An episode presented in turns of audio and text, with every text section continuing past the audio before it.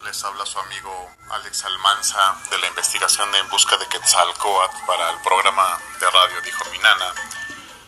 Y bueno, en este programa especial de preguntas y respuestas, pues me da mucho gusto que algunos de ustedes eh, nos estén preguntando, en particular a un servidor, el por qué eh, busco a, la, deidad Quetzalcoatl. Pues más que buscarla es recorrer un camino a la luz. ¿Por qué, ¿Por qué digo esto?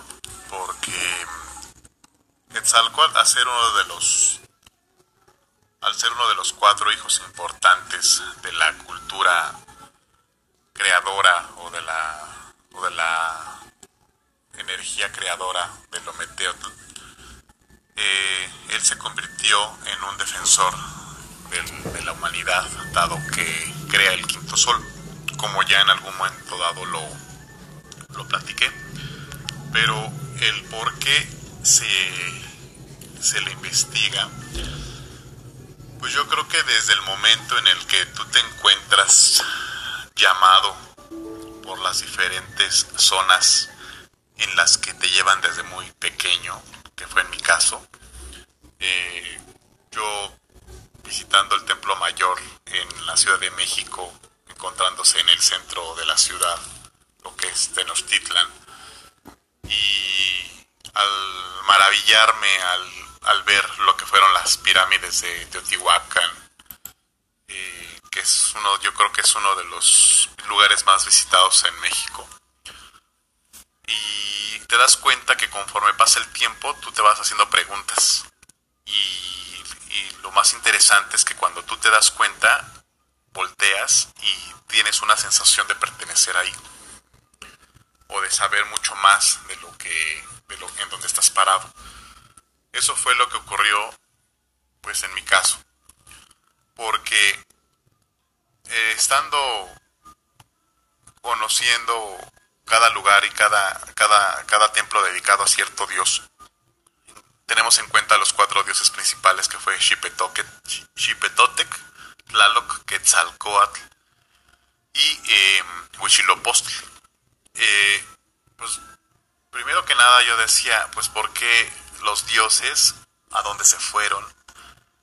¿Por qué desapareció toda esa cultura o se transformó? Entonces creo que estando en cada lugar y principalmente yo siempre he dicho que cada piedra, cada, cada basamento piramidal te llama.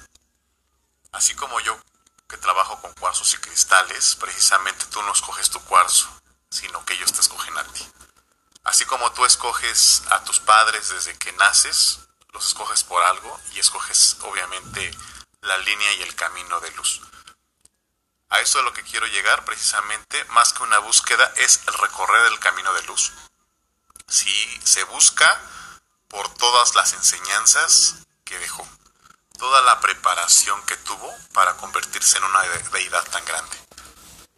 Aquellas personas que han estado siguiendo la investigación, pues digamos que ha habido varios avatares de Quetzalcoatl y sin duda puedo decir que uno de los últimos fue el señor de Palenque, Así que eh, concentrándonos en el momento en el que un hombre se convirtió en un dios dedicado a la deidad de Quetzalcoatl, como fue Seacatl Quetzalcoatl en Tula, es ahí donde te das cuenta que te llama la atención porque es uno de los señores que ha dejado rastro para que tú lo sigas, pero para que tú lo sigas por lo que, por, por lo que hizo, por lo que hace por lo que hace por la humanidad, por cómo fue que él mismo entregó su, su ADN como para formarlos.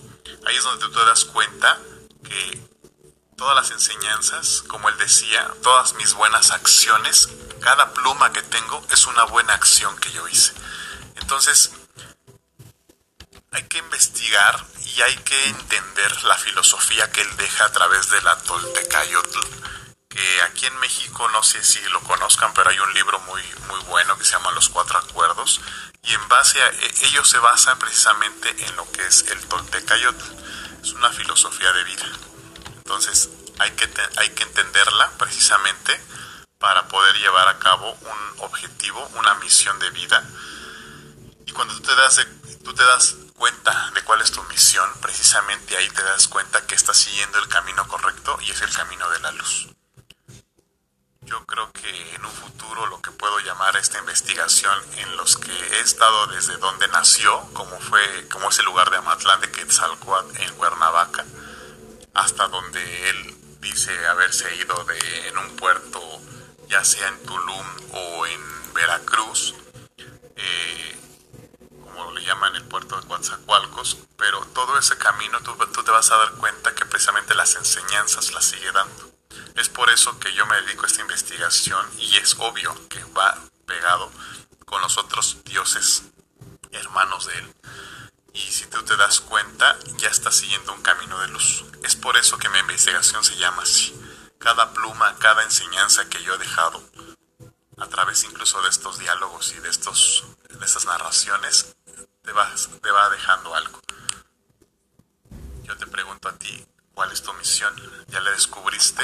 Entonces te invito a que empieces a recorrer tu camino de luz.